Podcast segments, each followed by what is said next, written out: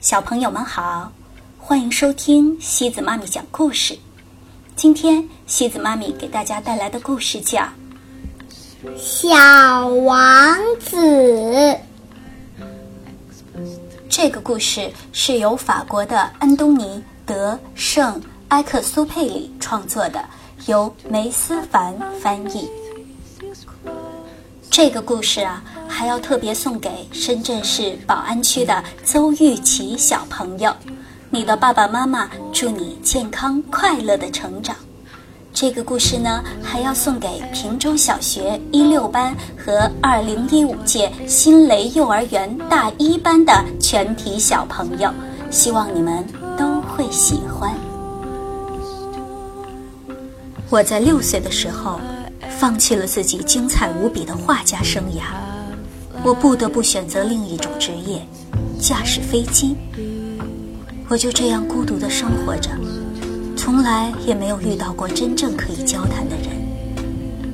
一直到六年前，我的飞机在撒哈拉沙漠遇到了故障，引擎里的某个部位被损坏了。第一天晚上。我睡在荒芜孤寂的沙漠上。你们可以想象得出，当太阳升起时，耳边一个陌生细小的声音将我喊醒的那一刻，我那种难以形容的惊讶。那声音说：“请你，请你给我画一只绵羊。”嗯，给我画一只绵羊。我好像被雷击中一般的从地上跳了起来。我用力揉了揉眼睛，仔细的看着眼前的一切。站在我面前的是一个奇特的小人儿，他正神情严肃的审视着我。我带着有点恶劣的情绪对他说：“我不会画画。”他回答我：“没关系，给我。”画一只绵羊吧。于是，我画了一只绵羊。他认真的看着图画说：“不对，这只绵羊已经病得很严重了，你重新画一个。”我画下了另一只羊。我的朋友宽容又友好的微笑着。这不是绵羊。它明明是一只公羊，它的头上长着角。于是，我只好再草草的画了幅图扔给他。这是个盒子，你要的绵羊就在那里面。完全出乎我意料的是，眼前这张小审判官的脸，居然因为画上的盒子而变得明亮起来。这跟我要的绵羊一模一样。你说，它是不是需要很多的青草？我住的地方很小。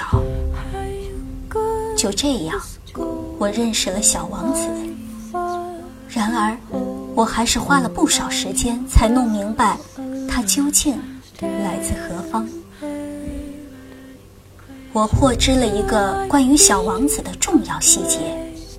原来，他住的那个星球，只比一幢房子大那么一点点。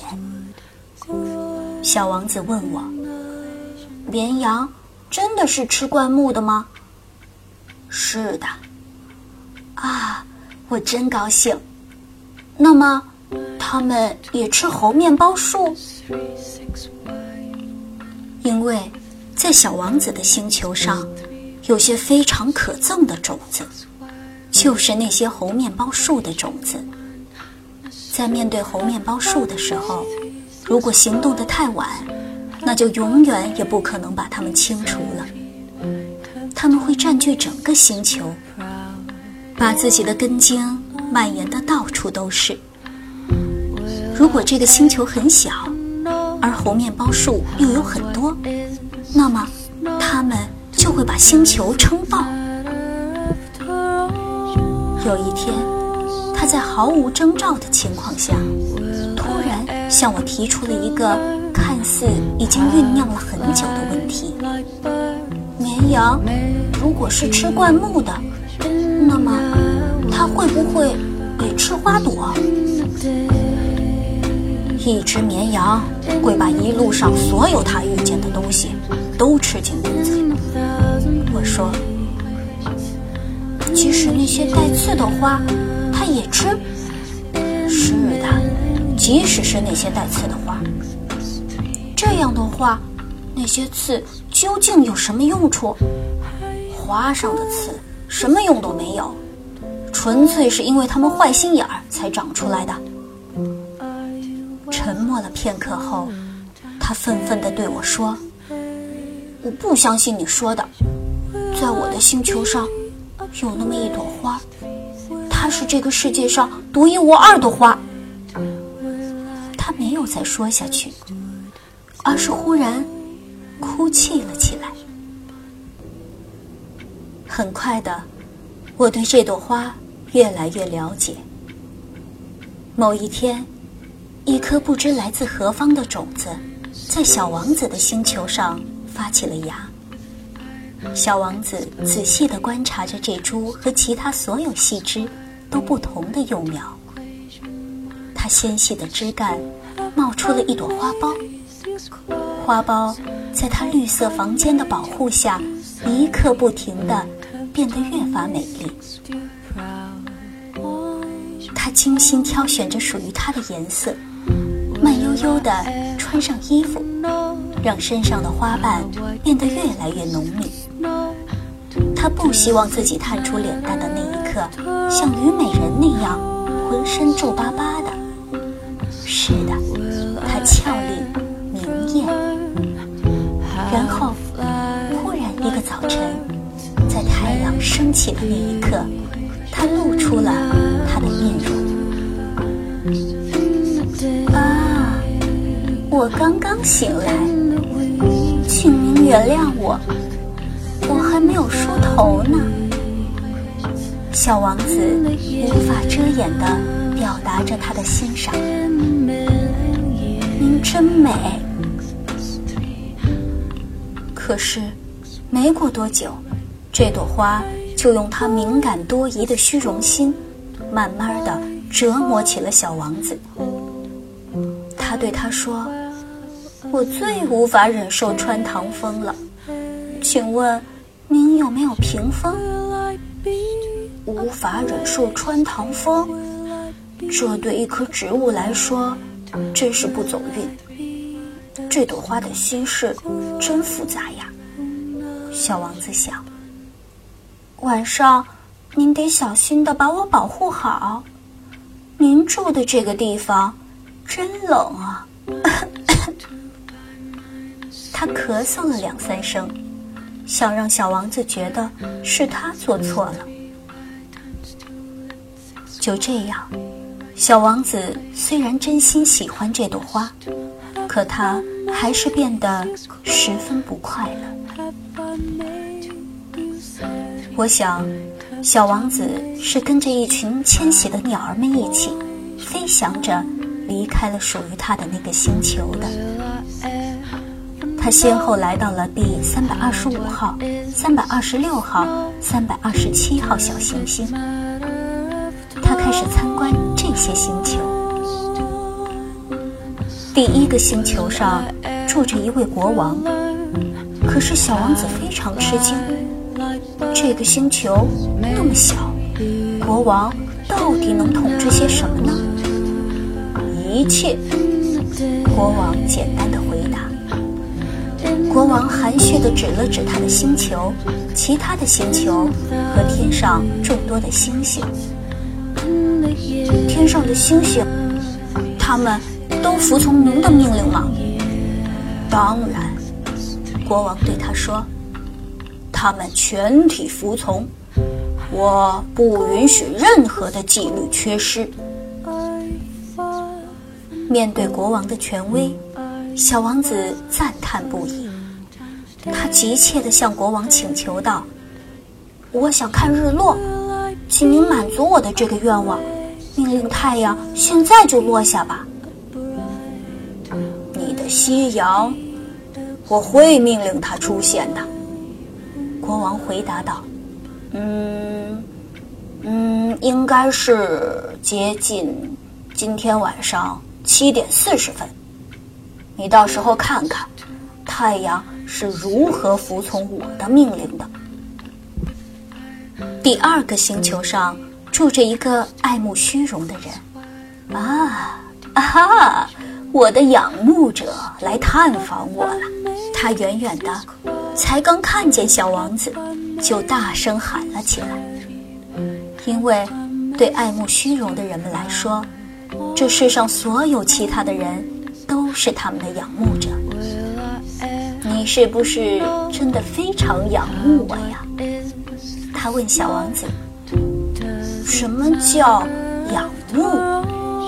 仰慕指的就是你认为我是这个星球上长得最好看、穿着最讲究、最富有又最聪明的人。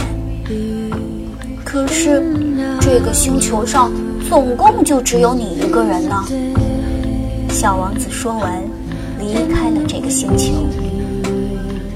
看来，大人们是真的很奇怪。他在路上对自己说道：“这个星球上住的是一个商人，商人如此忙碌，以至于小王子出现在他面前的时候，他忙得连头都没有抬一下。三加二等于五。哦，您好，二十二加六等于二十八。嗨。”总共是五亿一百六十二万二千七百三十一。五亿什么东西？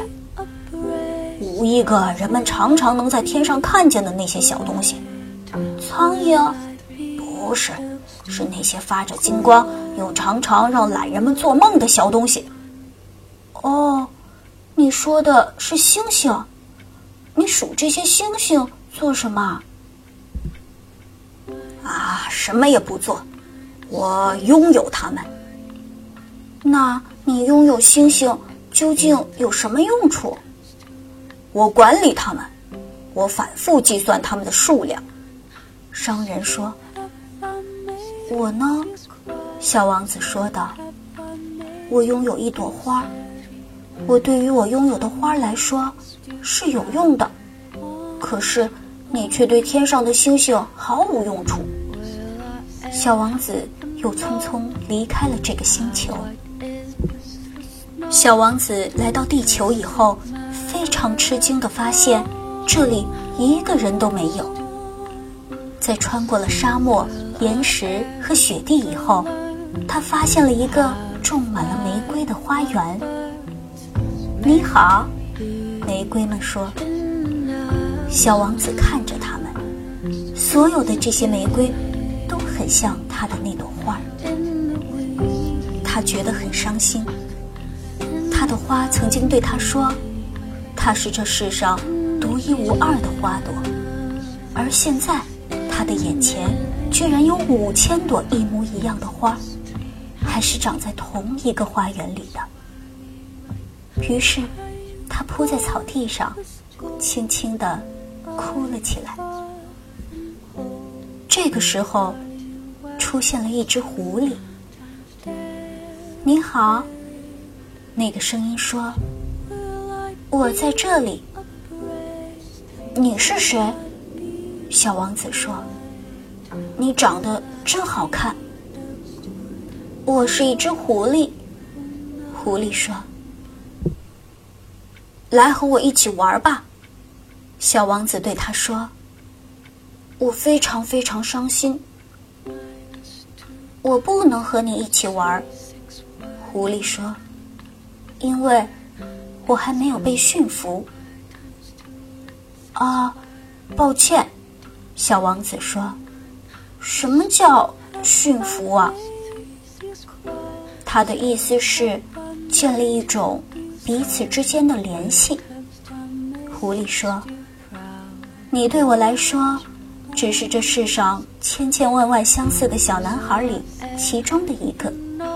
我不需要你，你也不需要我，因为我对你来说，也只是这世上千千万万相似的狐狸里其中的一个。但是，如果你驯服了我，收养了我，那么我们就会相互依赖彼此了。对我来说，你将是这个世界上唯一的；对你来说，我也会是无法取代的。我开始明白你的意思了，小王子说：“有那么一朵花，我想，他已经把我驯服了。”如果你收养了我，我的生活一定会变得阳光明媚。狐狸说：“你看，看见那片麦田没有？我是不吃面包的，所以麦子对我来说毫无意义。麦田也不会让我联想起什么。这是一桩多么伤心的事情啊！如果你能收养我，那就太棒了，因为你的头发是金色的。”于是，看到金灿灿的麦子，就会让我想到你。狐狸沉默地注视着小王子，良久。请你收养我，驯服我吧。我倒是很愿意，小王子说。可是，我到底应该怎么做呢？你必须非常有耐心，狐狸说。刚开始的时候，你要坐在离我稍微远一点的地方，比如这样，坐在草地上。我躲在某个角落里，偷偷的用眼睛张望你。不过，你不能出声。语言常常是误会的源头。然后，接下来的每一天，你可以坐的离我越来越近。第二天。小王子又来到了与狐狸见面的地方。你最好是每天都在同一个时间出现，狐狸说。比如说，你是下午四点来，那么从三点开始，我就会变得非常快乐。越是接近我们约好的时间，我就觉得越幸福。到了四点，我已经又激动又有点紧张了。这时候我领略到的。是幸福的代价。假如你随时都有可能出现，那么我永远都不知道该什么时候给自己的心穿上一件外衣。就这样，小王子驯服了狐狸。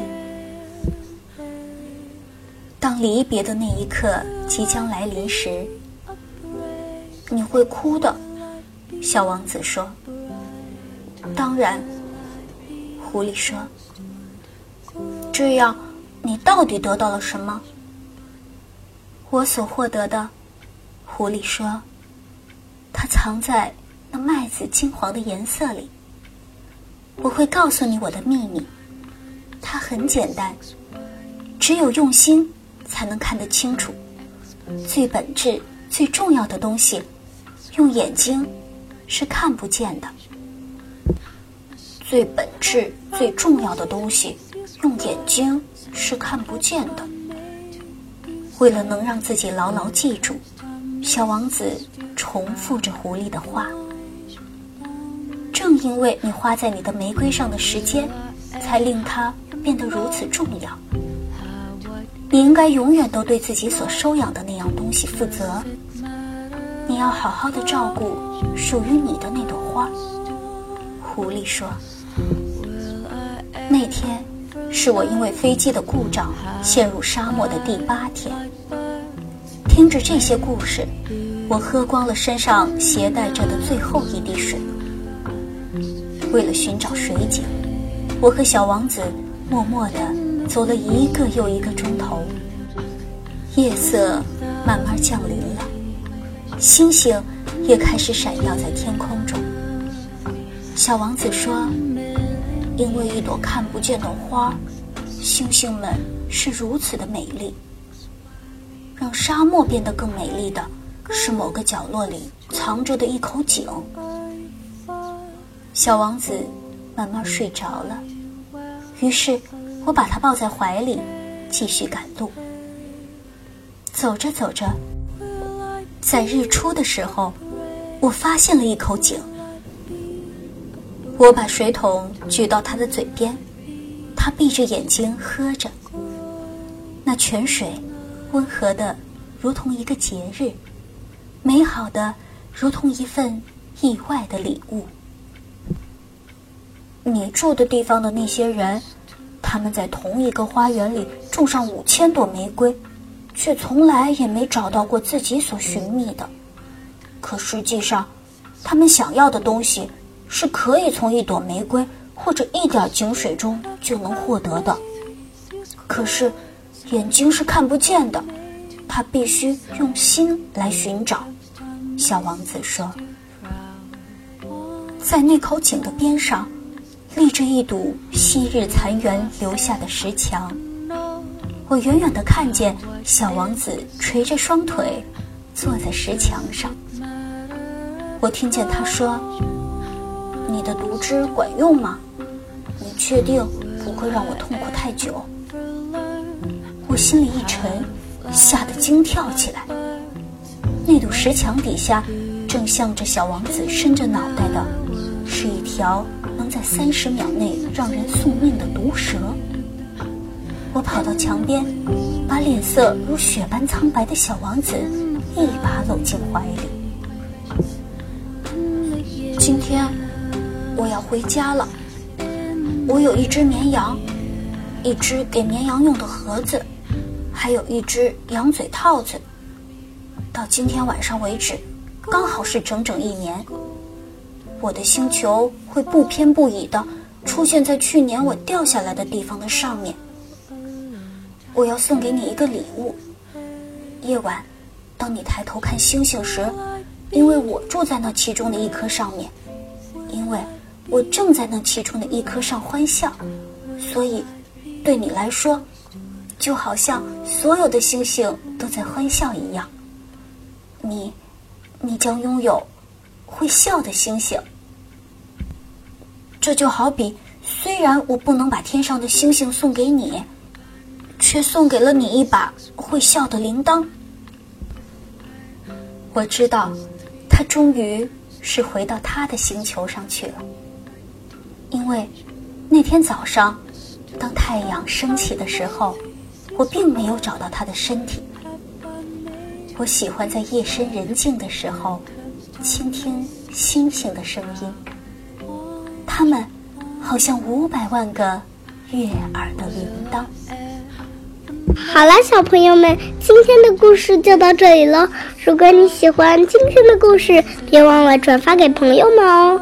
每晚八点半，故事时光机见，晚安。